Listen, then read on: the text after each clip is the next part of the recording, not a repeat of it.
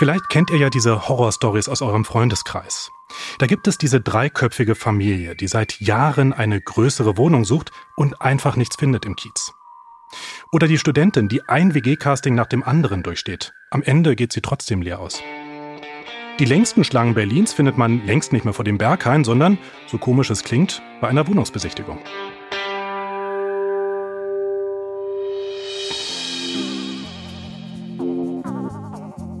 Berlin braucht dringend mehr Wohnraum.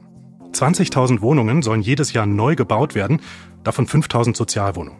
Das sind zumindest die Ziele, die der Berliner Senat ausgegeben hat. Der hat inzwischen aber auch eingeräumt, was Fachleute schon länger voraussagen, diese Ziele, die werden sicher nicht erreicht. Denn Bauen ist teuer geworden. So teuer, dass viele Bauvorhaben inzwischen auf Eis liegen. Was tun? Es gibt da einen Ansatz, der tatsächlich helfen könnte. Und der heißt Modular bauen. Ganze Zimmer und Wohnungsteile werden in der Fabrik vorgefertigt und die Module vor Ort dann nur noch zusammengesteckt, fast wie so aus einem Bausatz. Der Modulbau ist kostengünstig, schont die Umwelt und im besten Fall ist das Haus deutlich schneller gebaut als mit herkömmlichen Mitteln. Ob das die Lösung ist für den Berliner Wohnungsmarkt, das erfahrt ihr in diesem Podcast. So wohnt Berlin. Ein Podcast über Stadtentwicklung, Leben und Wohnen in der Hauptstadt. Produziert im Auftrag der Gewobag.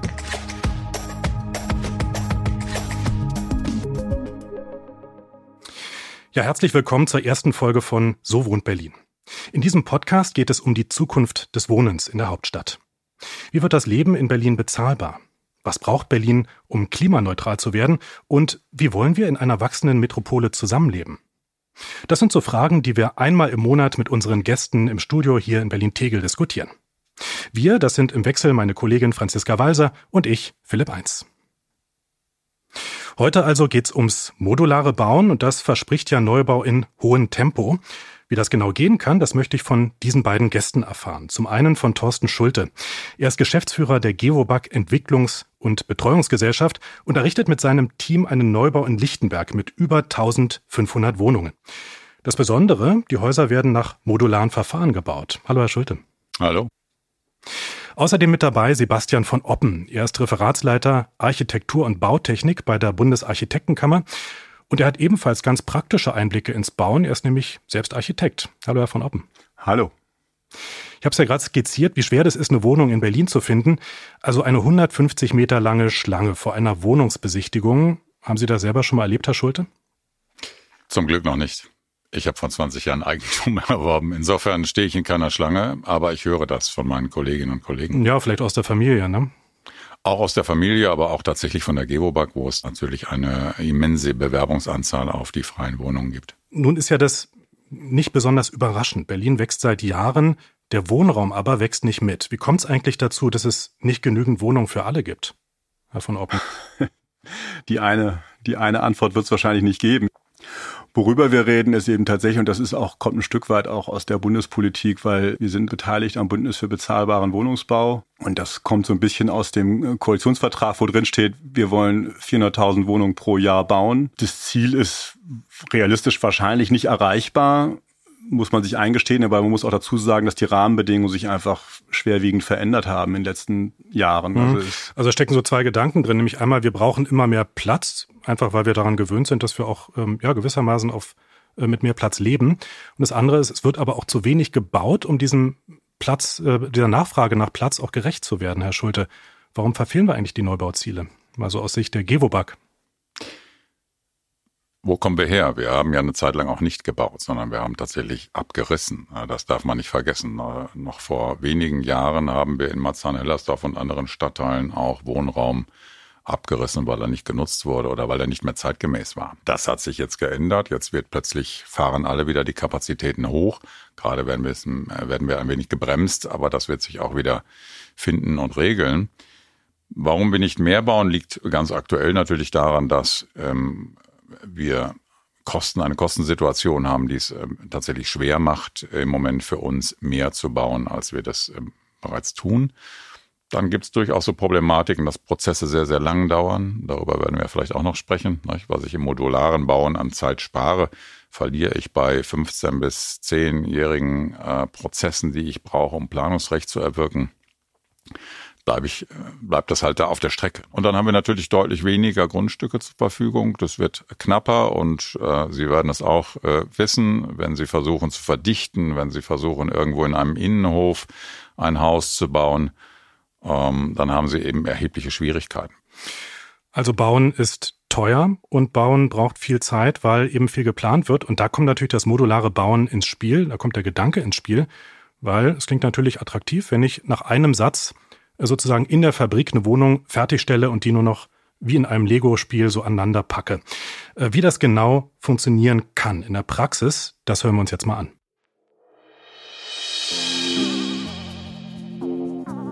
Beim modularen Bauen werden ganze Gebäude aus einzelnen Modulen zusammengesetzt. Zunächst digital in der Planung. Diese Module werden dann in der Fabrik hocheffizient produziert. Ähnlich wie Autos auf dem Fließband. Die fertigen Raumzellen werden dann auf die Baustelle geliefert, inklusive Elektro-, Heizungs- und Lüftungsinstallationen. Theoretisch können sie sogar vollständig möbliert sein. Vor Ort kommen dann alle Teile zusammen, so ähnlich als würde man Schiffscontainer stapeln. Das Bauen nach dem Baukastenprinzip bringt einige Vorteile. Auf der Baustelle entsteht weitaus weniger Lärm und Schutt, da die Fertigteile nur noch montiert werden müssen. Einmal geplant und entworfen, können dieselben Gebäude an unterschiedlichen Orten entstehen. Das spart Zeit und Kosten. Auch, dass die Materialien effizienter eingesetzt werden, spart Kosten und schont noch dazu die Umwelt. Nachteile hat der Modulbau aber auch. Nicht alle Grundstücke und Bauten eignen sich für die Modulbauweise. Davon abgesehen wird die standardisierte Modulfertigung durch bundesländerspezifische Bauordnungen in Deutschland erschwert.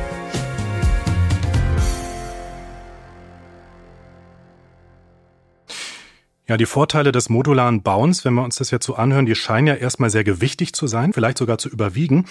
Herr von Oppen, ist das der Gamechanger für den angespannten Berliner Wohnungsmarkt? Was meinen Sie? Also ich glaube auf jeden Fall, dass es ein Baustein eines Gamechangers ist. Es wird niemals den einen Gamechanger geben, der das Problem löst, was wir haben, weil dazu ist es zu komplex. Aber ist sicher ein Baustein und ähm, ein Aspekt, der grundsätzlich fürs modulare oder generell auch fürs serielle Bauen spricht, ist, dass mehr Bauprozesse in die Fabrik verlagert werden müssen. Das hat auch damit zu tun, dass wir, wir bekommen das gespiegelt von der Bauwirtschaft, mit denen wir da auch sehr eng in, im Gespräch sind. Die sagen, es fehlen ihnen die Fachkräfte. Sie finden keine Leute mehr, die bei 40 Grad im Schatten irgendwie auf der Baustelle noch, ähm, noch arbeiten wollen. Zumindest nicht für ein bezahlbares Gehalt.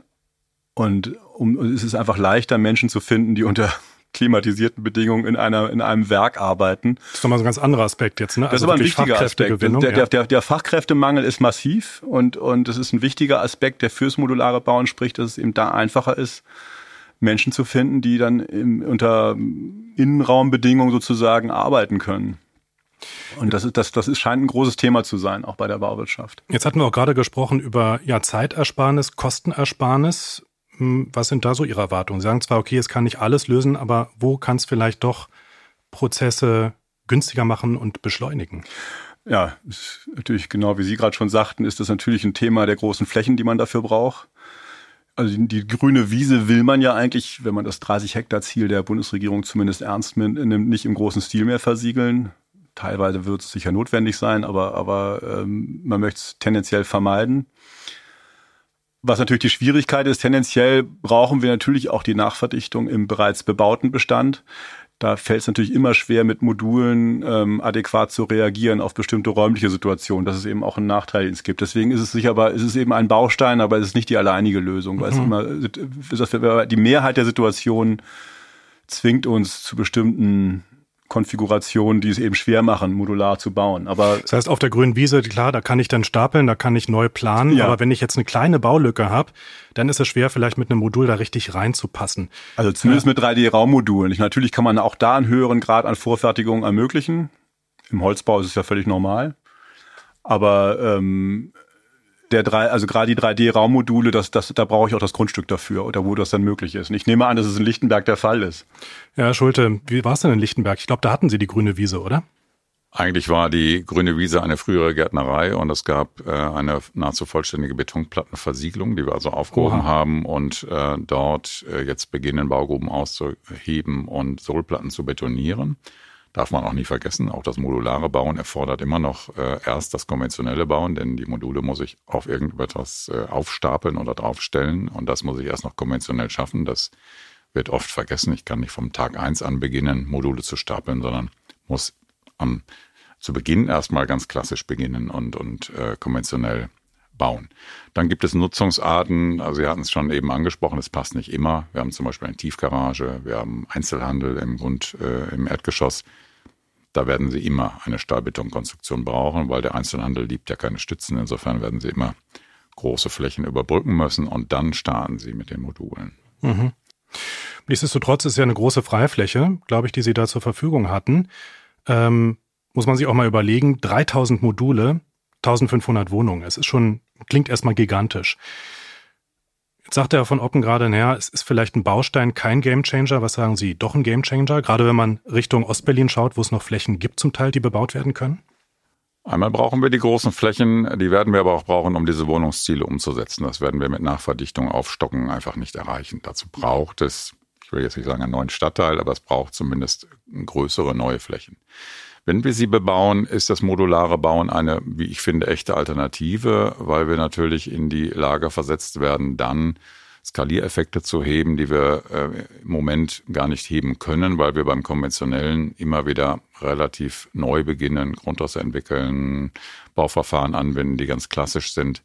Hier beim Modulbau haben wir die Möglichkeit, durch Prozesse, die wir äh, in hohem Maße wiederholen, auch durch Grundrisse, die wir in hohem Maße wiederholen, die Vielfalt an Modulen einzuschränken. Und dann wird natürlich auch eine Fabrik in die Lage versetzt, etwas günstiger zu produzieren, als es vielleicht im Moment konventionell das Bauen ermöglicht. Das ist ja das, was wir uns erhoffen. Und das ist auch das, was natürlich die Firmen gerade äh, nach Berlin oder in die Umgebung treibt und dass sie Firmen aufbauen, weil sie damit oder davon ausgehen, dass wir in einem größeren Umfang äh, Module abfragen. Das erfordert aber auch noch ein bisschen Umdenken bei den Bewohnern, aber auch bei den, äh, bei den Wohnungsbaugesellschaften oder anderen Investoren. Es wird natürlich zu einer gewissen Vereinfachung führen müssen. Die die ganz individuelle Wohnung, die wird es mit dem Raummodul eben nicht geben, weil sonst treten diese äh, Skaliereffekte eben nicht ein. Das ist so wie beim äh, Automobilbau. Der Herr Musk hat das sicherlich auf die Spitze getrieben, weil er ein Modell anbietet, was deutlich weniger ähm, Spielarten und Freiheiten ähm, anbietet, als es ein deutscher äh, Autohersteller äh, klassisch macht. Das aber ist gerade sein Erfolg. Deswegen kann er gerade den Preis senken und anders als unsere Hersteller, die Mühe haben, im Preissegment mitzuhalten. Ne?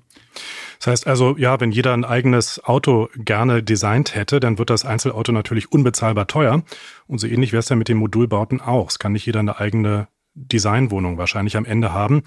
Und das ruft ja auch vielleicht Gedanken hervor an Häuser, die man schon kennt. Also in der DDR war ja bekannt der Plattenbau. Ja, da fühlen sich vielleicht manche Hörerinnen und Hörer auch dran erinnert. Schlecht isoliert, hellhörig, Herr von Oppen, was unterscheidet denn eigentlich den Modulbau von der Platte, wie wir sie kennen? Also die Platte hat natürlich ein schlechtes soziales Image, muss man korrekterweise sagen.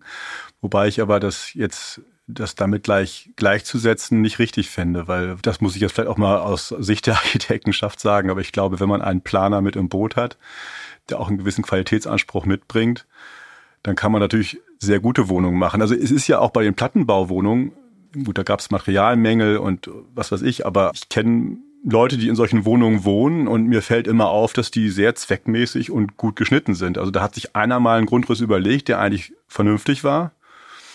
Und warum soll man den nicht möglichst häufig wiederholen? Weil so unterschiedlich sind äh, die Ansprüche der Menschen ans Wohnen nicht. Also sie meinen zwar immer, sie müssten ihren individuellen Traum verwirklichen, aber de facto kommt man doch immer zu ähnlich, ziemlich ähnlichen Ergebnissen. Insofern wenn man den Menschen darstellt, dass man einen Preisvorteil dadurch hat oder halt vielleicht eine günstigere Miete, indem man halt in eine Wohnung einzieht, die nicht ganz so individuell konfigurierbar ist, könnte ich mir schon vorstellen, dass angesichts des Drucks, den wir da gerade haben, ziemlich bald auch durchaus da Zustimmung für, dass auch Menschen finden, die das auch so wollen, die kein Problem haben dann mehr. Ne? Also ein besserer Schnitt, ja. Ich denke jetzt an so einen Gründerzeitbau, da gab es ja wirklich Wohnungen, wo dann so schlauchartige Badezimmer irgendwann reingebaut, nachgebaut wurden. Hm. Und das war sicherlich im Plattenbau dann besser, oder? Ich meine, die waren dann von vornherein besser geplant. Ich meine, wenn man eben das Problem bei den Gründerzeitwohnungen zu DDR-Zeiten war, dass sie zu der Zeit in der Regel überhaupt keine Toilette innen, innen Noch hatten. dazu, ne? ja. Und die Leute waren froh, dass sie überhaupt ein, ein Bad hatten und eine Zentralheizung und solche Sachen. Ne? Das ist natürlich, ja, heute findet man das halt irgendwie hässlich, weil es alles gleich aussieht, aber, aber das ist ja nur eine Frage der, der äußeren Gestaltung. Also ich glaube, das ist, ist beherrschbar, dass man das auch so hinkriegt, dass es gut aussieht. Das ist, da sehe ich eigentlich nicht das Problem. Ja, die Frage ist, ob man nicht vielleicht auch doch noch ein bisschen Varianz reinbringt. Also der DDR-Plattenbau, da hat sich ja vor allem ein Typ durchgesetzt, der Haustyp WBS 70. Das ist die Abkürzung für Wohnungsbauserie 70 und das ist so der, den man hier in Berlin vielerorts auch kennt. Müssen denn aber Modulbauten alle gleich aussehen oder kann man nicht auch noch ein paar verschiedene Varianten damit reinbringen in solche Fabrikfertigung? Die müssen überhaupt nicht äh, identisch aussehen. Ähm, ich kann Fenster verspringen lassen, ich kann Fensterformate ändern. Ähm, da gibt's ganz viele Möglichkeiten und wie er von oben ja sagt, wir haben ja auch immer einen Planer, der ja äh, eine Entwurfsplanung macht, der eine Idee entwickelt, der Vor- und Rücksprünge, Balkone, Loggien, ähnliches einplant. Auch das ist alles im Modulbau möglich und so setzen wir das auch um. Da entsteht jetzt kein äh, äh das, das mag äh, vergleichbar sein mit, mit ähm, Wohnungsbauten, die man schon irgendwo gesehen hat, aber es ist jetzt kein, kein Schreckensbild, äh, was sich da abzeichnet. Also ich würde sagen, da ist keinerlei Angst berechtigt, dass wir da jetzt etwas schaffen, was ähm, ganz uniform wird und alle Straßen sehen plötzlich identisch aus. Dieser Fall wird nicht eintreten. Das liegt doch einfach daran, dass Grundstückszuschnitte, dass äh, B-Pläne, Höhen zulassen oder nicht zulassen. Also wir haben ja eine ganze Varianz an Einschränkungen oder Regeln, die wir einhalten müssen, die dazu führen, dass es auf jeden Fall unterschiedlich aussehen wird und wenn Sie sich von bestimmten Fassaden einfach mal den Stuck äh, wegdenken, dann sehen auch Fassaden in Gründerzeitvierteln sehr, sehr regelmäßig aus. Ähm, das darf man nie vergessen. Das wollte ich auch gerade sagen. das ist ganz viel Schmuck, äh, den man auf die Fassade äh, geklebt hat. Also aufgehübscht sozusagen. Aufgehübscht, ja, okay. der dazu führt, dass das ähm, anders aussieht. Und wenn Sie daran denken, was wir in Jahren, in den 20er Jahren oder wo auch große Wohnungsnot war, da hat man in hohem Maße äh, seriell gebaut, also durchaus ähm, Standards verwendet und in einer Art und Weise gearbeitet, wo wir heute auch sagen können, Respekt. Die haben das damals richtig gut gemacht und waren auch schnell und wahrscheinlich auch relativ kostengünstig man hat nicht so gern zurückgeschaut, sondern man hat in den 60ern und 70ern versucht, alles neu zu erfinden. Das hat eben zu ein bisschen Irrung und Wirrung geführt äh, im, im Baubereich. Und jetzt kommen wir dahin eigentlich wieder zurück, dass man darüber nachdenkt, wie kann ich Wohnungsnot effizient äh, begegnen. Und da ist dieses modulare Bauen sicherlich ein äh, ganz wichtiger Baustein. Mhm. Neben aber auch noch dem seriellen Bauen und auch immer dem konventionellen Bauen. Ich werde nicht umhin kommen. Können Sie kurz Gebäude. den Unterschied mal erklären zwischen modularem und seriellem Bauen? Ich glaube, den beim, ist nicht jedem geläufig. Mh. Beim modularen Bauen sprechen wir, so wie wir das in Lichtenberg äh, gerade leisten, von einer Raumzelle. Also da kommt genauso, wie Sie es beschrieben haben, ein, ein Raum, der auch ausgestaltet sein kann, äh, theoretisch mit Lampe, Möbeln, Teppichboden und allem, auf die Baustelle mit dem Kran äh, wird es versetzt und wird dann dort zusammengesetzt, entweder zu einer Wohnung oder bildet ein singuläres Apartment. Das serielle Bauen besteht zum Beispiel aus Bauelementen, also Wandscheiben, Deckenplatten, Innenwandscheiben, die dann vor Ort zusammengefügt werden. Das mhm. hat äh, auch einen großen Reiz, weil ich damit etwas individueller bin und etwas mehr Spielräume habe, aber natürlich immer noch relativ viel vor Ort machen muss. Ne? Die Dinger werden versetzt, äh, da muss ich noch einen Fußboden machen. Also ich bin immer wieder so in so einer Mischung seriell und konventionell. Das ist das Tolle beim Modularen, dass ich wirklich die Raumzelle anliefere mich irgendwann noch um eine Fassade kümmere, das Dach abdichte und dann ist das Haus eigentlich fertig. Was ich so raushöre, ja, es ist eine Wohnung von der Stange, aber sie kann auch mit Qualität und äh, qualitätsvoll gefertigt werden und auch gebaut werden. Wenn wir uns jetzt das Beispiel Landsberger Allee in Lichtenberg nochmal anschauen, auch da sollen ja bezahlbare Wohnungen entstehen. Äh, ja, also 500 speziell auch für StudentInnen. Herr von Oppen, ist der Modulbau denn jetzt vor allem für preiswerten Bau gut geeignet oder auch für höhere Preissegmente?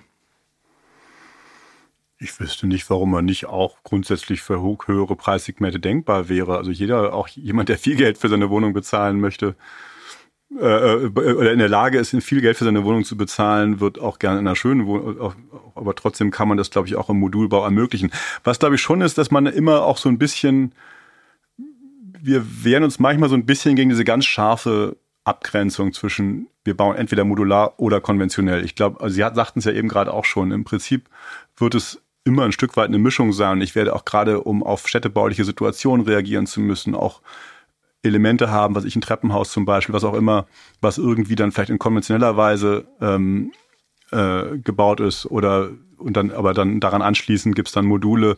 Also ich glaube, man muss beide Bauweisen einfach intelligent kombinieren und das geht, glaube ich, auch. Auch das ist eine Frage einer guten Planung. Also auch, dass man zum Beispiel nur ein Badezimmer nimmt und das modular herstellt und dann verpflanzt in Neubauten. Auch zum Beispiel, aber ich glaube, auch da kann man durchaus absolut hochwertig bauen. Also im Gegenteil, ich kann ja sogar unter Fabrikbedingungen so eine Badzelle in einer viel besseren Ausführung liefern, als ich das in konventioneller Form kann, wo ich gar nicht weiß, was der Handwerker gerade irgendwie äh, an dem Tag vielleicht mit dem falschen Fuß aufgestanden ist. Das ist ja irgendwie, es lässt sich einfach besser kontrollieren im Werk. Ne? Mhm. Jetzt haben wir viel über die Preise gesprochen. Sprechen wir nochmal über den Zeitplan, Herr Schulte. In der Landsberger Allee bauen Sie ja schon eine Weile. Einzugstermin ist aber 2026. Das klingt jetzt eigentlich eher wie ein anderer Neubau auch. Warum dauert es denn doch so lange? Das dauert so lange, weil man dann doch am Anfang eben ganz konventionell baut ne? und eine Wasserhaltung hat, eine Baugrube hat, äh, dann dort anfängt im Tiefbau Pfahlgründungen zu machen und ähnliches. Der Baugrund ist auch nicht so toll. Wir haben noch ein bisschen Asbest im den Fugen der Betonplatten gefunden. Das sind alles Sachen, die halten einen auf, genauso wie bei dem konventionellen Bauen auch. Und das ist der große Nachteil, dass sie natürlich erst einmal aus diesem Erdreich herauskommen müssen, um dann irgendwann modular bauen zu können. Und diese Zeit verlieren sie natürlich, weil dann sind sie ganz, ganz konventionell unterwegs, so wie in allen anderen Baufarben auch. Wenn das auch modular ginge, dann wären wir ein Stück weiter. Das wird aber, würde ich sagen, in nächster Zeit ähm, noch nicht gelingen. Insbesondere dann, wenn man eben Wasserkontakt zum Beispiel im Boden hat, was wir dort auch haben, anstehendes Wasser. Den kann man im Moment nur mit Stahlbeton oder wasserundurchlässigen Beton, heißt es dann im Fachjargon, begegnen. Das haben wir und das hält uns auf. Dann darf man nicht vergessen, wir betreten ja mit einer Fertigung von 3000 oder über 3500 Modulen auch Neuland. Es gibt keine Fabrik zurzeit in Deutschland, die diese Kapazität in dieser Zeit bislang liefern kann. Das war auch ein Hemmschuh für uns in der Vergangenheit. Wir haben ja in der Regel doch etwas größere Projekte ab 600, 800 Wohnungen aufwärts. Da finden Sie gar keinen Modulhersteller, der das in einer gewissen Zeit liefern kann. Das ist alles noch relativ kleinteilig. Die Industrie ist auf diesen Fall äh, noch gar nicht vorbereitet. Und das, das heißt, es ist wirklich ein Pilot und ähm, vielleicht dauert es beim zweiten oder beim dritten Durchlauf dann aber nicht mehr ganz so lang, weil dann haben sie schon die Fabriken und da haben sie auch die Abläufe und die Pläne. Viele Fabriken entstehen gerade erst, so auch unsere Fabrik in Fürstenwalde, die mit dem Projekt ja aufgebaut wird. Und dort haben wir vor einer Woche sehr große, aber immer noch sehr leere Hallen besichtigt, wo gerade eben Maschinen bestellt werden, äh, um dann in die Automatisierung dort zu gehen oder eine, in eine automatisierte Fertigung zu gehen. Das braucht alles etwas Zeit. Das heißt, es ist eine Fabrik, die baut noch gar nicht, sondern die wird jetzt erst baufähig gemacht sozusagen. Weil wir, und das ist auch nochmal ein entscheidender Punkt bei dem modularen Bauen, ja eine sehr ausgefeilte Planung brauchen. Und diese Planung muss so präzise sein, das kennt man aus dem Automobilbau. Man fängt ja auch nicht an, in dem Automobilwerk schon mal an dem Auto nur man fängt schon mal mit der Karosserie an, das funktioniert ja auch nicht, sondern das muss wirklich bis auf die letzte Schraube final durchgeplant sein und dann erst gehen sie in die Produktion. Weil etwas umzustellen, wenn die Produktion läuft, ist genauso wie beim Automobilbau verheerend und würde zu einer Kostenexplosion führen, zu Stillstandszeiten etc. Sie müssen also ihre Planung absolut abgeschlossen haben und dann erst starten sie die Produktion. Wir sind immer noch nicht mit der Planung vollständig durch in der Landsberger Allee. Das führt dazu, dass auch noch keine Produktion begonnen hat. Wir haben schon gerade erwähnt, in Fürstenwalde, da steht die Fabrik, die wächst gerade, die ist gerade im Entstehen ähm, für die Module. Was bedeutet das eigentlich für die regionale Wirtschaft jetzt in Brandenburg? Deswegen freut uns das ja so, dass wir diesen Auftragnehmer gefunden haben, der äh, bereit ist, eben in Brandenburg zu fertigen. Das ist auch etwas, was wir abgelehnt hätten, dass Module aus dem hintersten Zipfel Österreichs oder der Schweiz oder äh, vielleicht aus Süddeutschland ähm, dann, und das ist bei einer Raumzelle wirklich unangenehm, weil sie natürlich einen Tieflader brauchen und auf diesen Tieflader passt eventuell nur eine einzige Raumzelle. Ne? Sie müssen das heißt, also dann für Transportkosten über 3500 ja, Module klar. können Sie so eine Autobahn A2 dann wochenlang im Prinzip nachts äh, für diesen Schwerlasttransport äh, sperren. Das wollten wir vermeiden. Insofern sind wir sehr froh. Stell mir mal vor, wie so eine Raumzelle da über die Autobahn fährt. Ja, ist interessant. Das passiert ja, ne? Das gibt's ja schon auch. ja, ja, das gibt's häufig. Äh, und wenn Sie sich das eben in dieser Häufigkeit und Vielzahl vorstellen, dann ist das eine immense Transportlogistik. Und das ist aus Fürstenwalde schon deutlich attraktiver als, äh, ja, nehmen wir irgendwas in Süddeutschland oder äh, aus angrenzenden Ländern, die durchaus ja mit Holzmodulen viel Erfahrung äh, haben, aber das ist ein immenser logistischer Aufwand und vielleicht auch nicht so nachhaltig. Herr von Oppen, Sie haben jetzt ja einige Vorteile genannt vom Modulbau, aber auch einschränkend gesagt, ja, das ist zwar vielleicht ganz attraktiv, aber nicht für überall. Ähm, ja, nicht alle Grundstücke eignen sich, Baulücken eignen sich nicht immer. Und es ist einfach sehr viel Administration im Spiel, denn Bauordnungen sind Ländersache angesichts dieser Wohnungskrise, wir erinnern uns nochmal an diese riesigen Schlangen hier in Berlin, ähm, Menschen finden keinen Wohnraum. Angesichts dieser Wohnungskrise braucht es dann nicht wirklich mal so ein Durchgreifen, also bundeseinheitliche Regeln, die solche, ja, solche 16 verschiedenen Bauordnungen überflüssig machen. Tja, willkommen im Föderalismus. Das ist tatsächlich die, diese, die, also das zu überwinden, das wissen wir aus langjähriger, aber diese Forderung ist ja sehr alt, dass man eigentlich die Bauordnungen der Länder vereinheitlichen sollte. Und es gibt ja auch, die Bauministerkonferenz entwickelt äh, immer fortlaufend die, eine Musterbauordnung, an der sich idealerweise auch alle Länder orientieren sollen. Die tun es aber nicht so. Also es brennt dann doch wieder anders in Nordrhein-Westfalen als wie in Brandenburg. Und das ist, ähm, das ist nicht immer so ganz einfach. Also das ist eine, eine Forderung, die wir schon lange stellen, aber die, die, wo wir eigentlich aus der Vergangenheit wissen, dass wir es wahrscheinlich mittelfristig nicht bekommen werden. Ähm, die Frage ist natürlich, wie schlimm ist das? Kann man nicht da irgendwie auch Sonderregelung finden oder so? Das, das müsste man nochmal äh, genauer eruieren. Aber es ist eben tatsächlich nicht so einfach, dieses Brett zu bohren. Das ist ein, das ist ein dickes Brett. Mhm. Weil da hängt viel dran. Also wir kennen es auch in Berlin. Ich meine, das ja, beschränkt sich ja nicht auf die Länder. Es ist auch in Berlin die zwölf Bezirke sind auch alle sehr unterschiedlich in ihrem Genehmigungsverhalten. Das ist ähm, das brennt in Reinickendorf anders als in Tegel. Selbst ne? innerhalb von Berlin. Insofern äh, da, da, da hängen immer auch Emotionen dran. Man muss ja nicht nur das Beispiel Berlin selbst angucken. Vor dem Ersten Weltkrieg gab es lange Bestrebungen, Berlin zu vereinigen. Und da haben sich die Bezirke natürlich, oder die damals noch einzelnen Städte mit Händen und Füßen dagegen gewehrt. Und erst in diesem totalen Chaos nach dem Ersten Weltkrieg war es dann überhaupt möglich, Berlin zu einer Großstadt zu machen. Aber auch da ist dieser äh, Schritt leider nicht zum Ende gegangen worden und die Bezirke haben eben sehr viel Eigenständigkeit. Aber eben, das, das, äh, das, das geht so weiter mit den Bundesländern in Deutschland.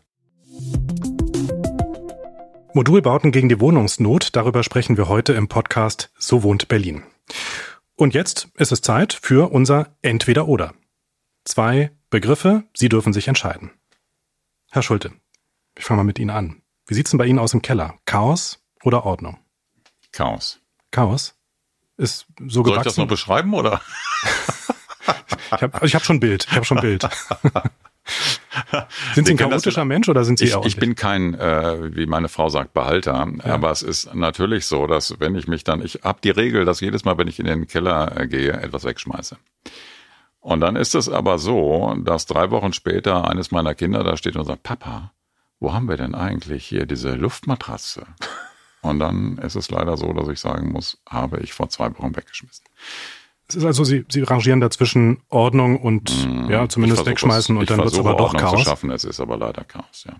Herr von Oppen, Altbau oder Neubau? Kann ich auch eine Antwort dazwischen geben?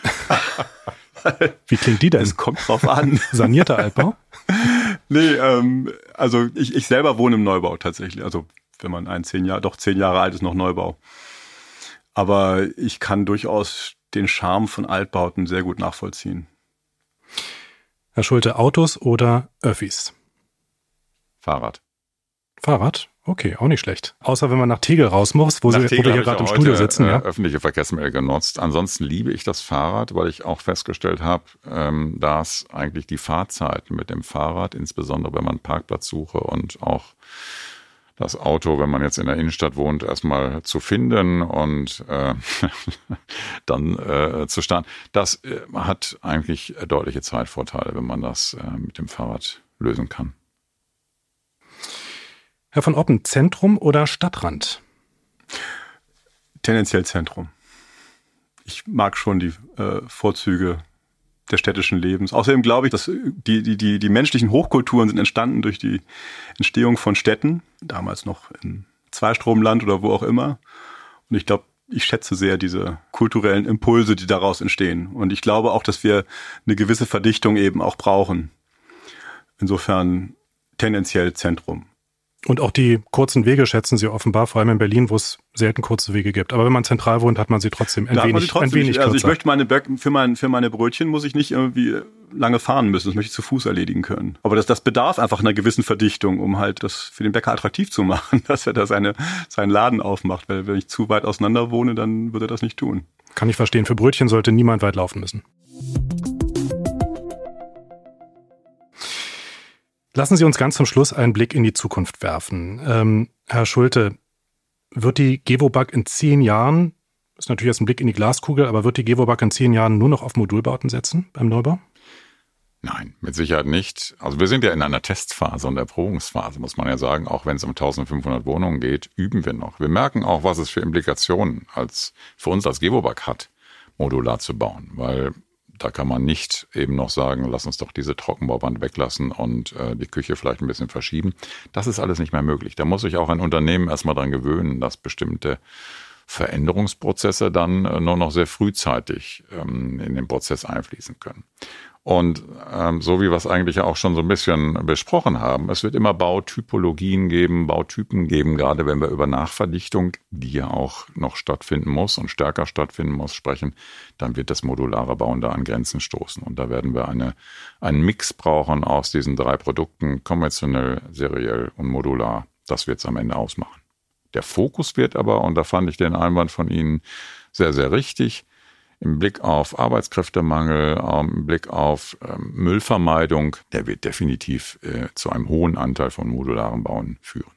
Zumindest mehr Vorfertigung. Das ne? muss ja Oder nicht 3D-Raummodul sein, aber Richtig. eben auf jeden Fall Vorfertigung im Werk. Mhm.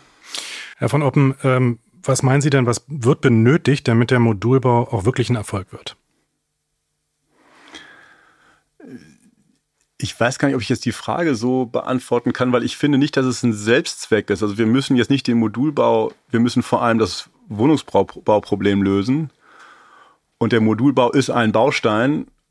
Und ich glaube, das wird sowieso sich entwickeln. Ich hatte das ja schon gesagt, wegen diesem, dieses Themas äh, Arbeitskräftemangel, dass immer mehr äh, Vorfertigung in die, in, die, in die Fabrik wandert. Das wird sowieso kommen, weil wir es einfach gar nicht anders hinkriegen. Und ähm, aber die Frage, ob jetzt der Modulbau, also dass wir den zum Erfolg führen müssen, es ist ja an sich für sich kein Wert, sondern was ein Wert ist, ist mehr Wohnungen. Es ist ein Mittel zum Zweck. Es ist ein Mittel zum Zweck, genau. Würde ich genau das mal aufnehmen. Also 20.000 neue Wohnungen pro Jahr bräuchte Berlin, damit einfach die Nachfrage äh, und auch das Wachstum bedient werden kann.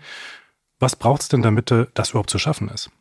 Bislang wurden die Ziele von 20.000 Neubauwohnungen im Jahr immer verfehlt in den letzten Jahren, zehn Jahren. Ja, aber auch da gibt es eben, glaube ich, eine vielfältige Anzahl von kleinen, von kleinen Stellschrauben, die wir drehen müssen. Das ist eben das, was es so ein bisschen mühsam macht, weil es eben nicht die eine einzige Stellschraube gibt. Aber wir werden wahrscheinlich nicht umhin kommen, Flächen zu aktivieren. Ich hoffe, dass das vor allem eben, wie vorhin schon gesagt, Konversionsflächen sind, von denen es ja auch noch viele gibt.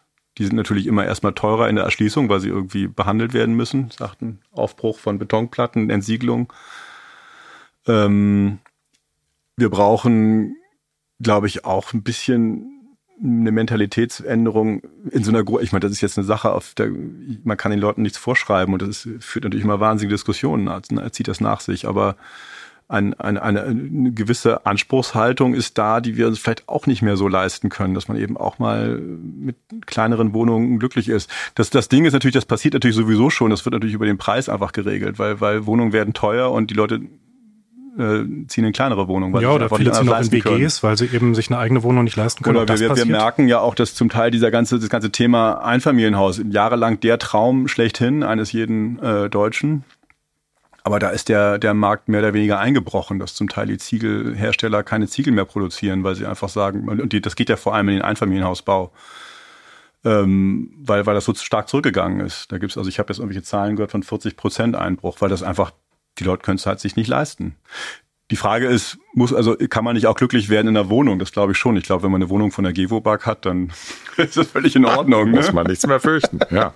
Aber ähm, gutes Stichwort, Herr Schulte. Ja. Was kann denn ein kommunales Wohnungsunternehmen wie die Gewobag überhaupt dazu beitragen? Und müsste die nicht eigentlich viel mehr bauen, ja, um eben auf diese 20.000 Wohnungen pro Jahr zu kommen? Hm. Wir erfüllen tatsächlich diese Ziele äh, als eine der oder ja, als eine der wenigen von den Wohnungsbaugesellschaften erfüllen wir diese Ziele. Auch die nächsten Jahre äh, zeichnet sich das ab, dass wir die Ziele erfüllen. Mm, das tun wir, weil wir Vorsorge bei Grundstücken und äh, ja, Vertragskonstellationen ähm, gefunden haben, die das uns jetzt ermöglicht, in den nächsten Jahren äh, die Ziele zu erfüllen.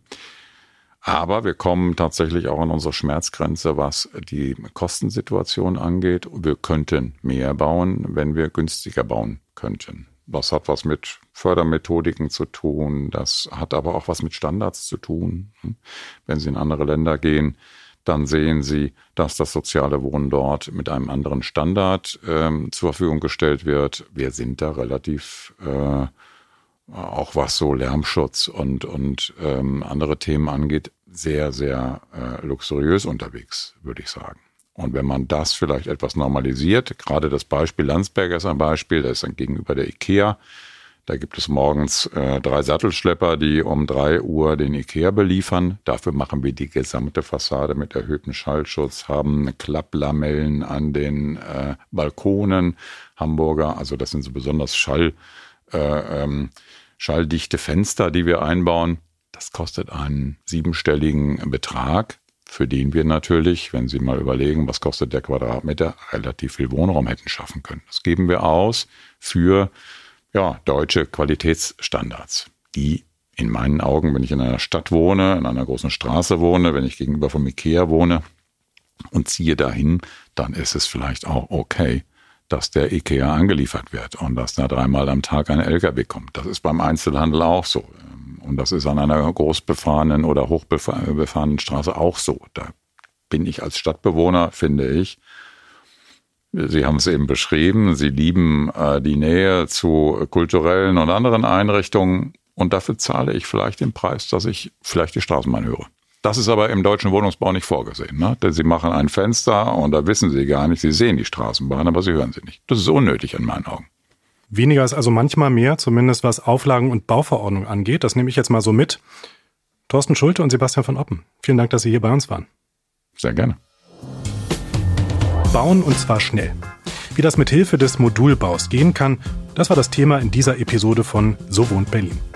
Falls euch der Podcast gefallen hat, empfehlt uns doch weiter. Und falls ihr es noch nicht getan habt, abonniert uns kostenfrei auf Spotify, Apple Podcast und vielen weiteren Portalen. Bis zum nächsten Mal. Ich bin Philipp 1. So wohnt Berlin. Ein Podcast über Stadtentwicklung, Leben und Wohnen in der Hauptstadt. Weitere Beiträge zu diesen Themen gibt es im Online-Magazin der Gebobag auf sowohntberlin.de.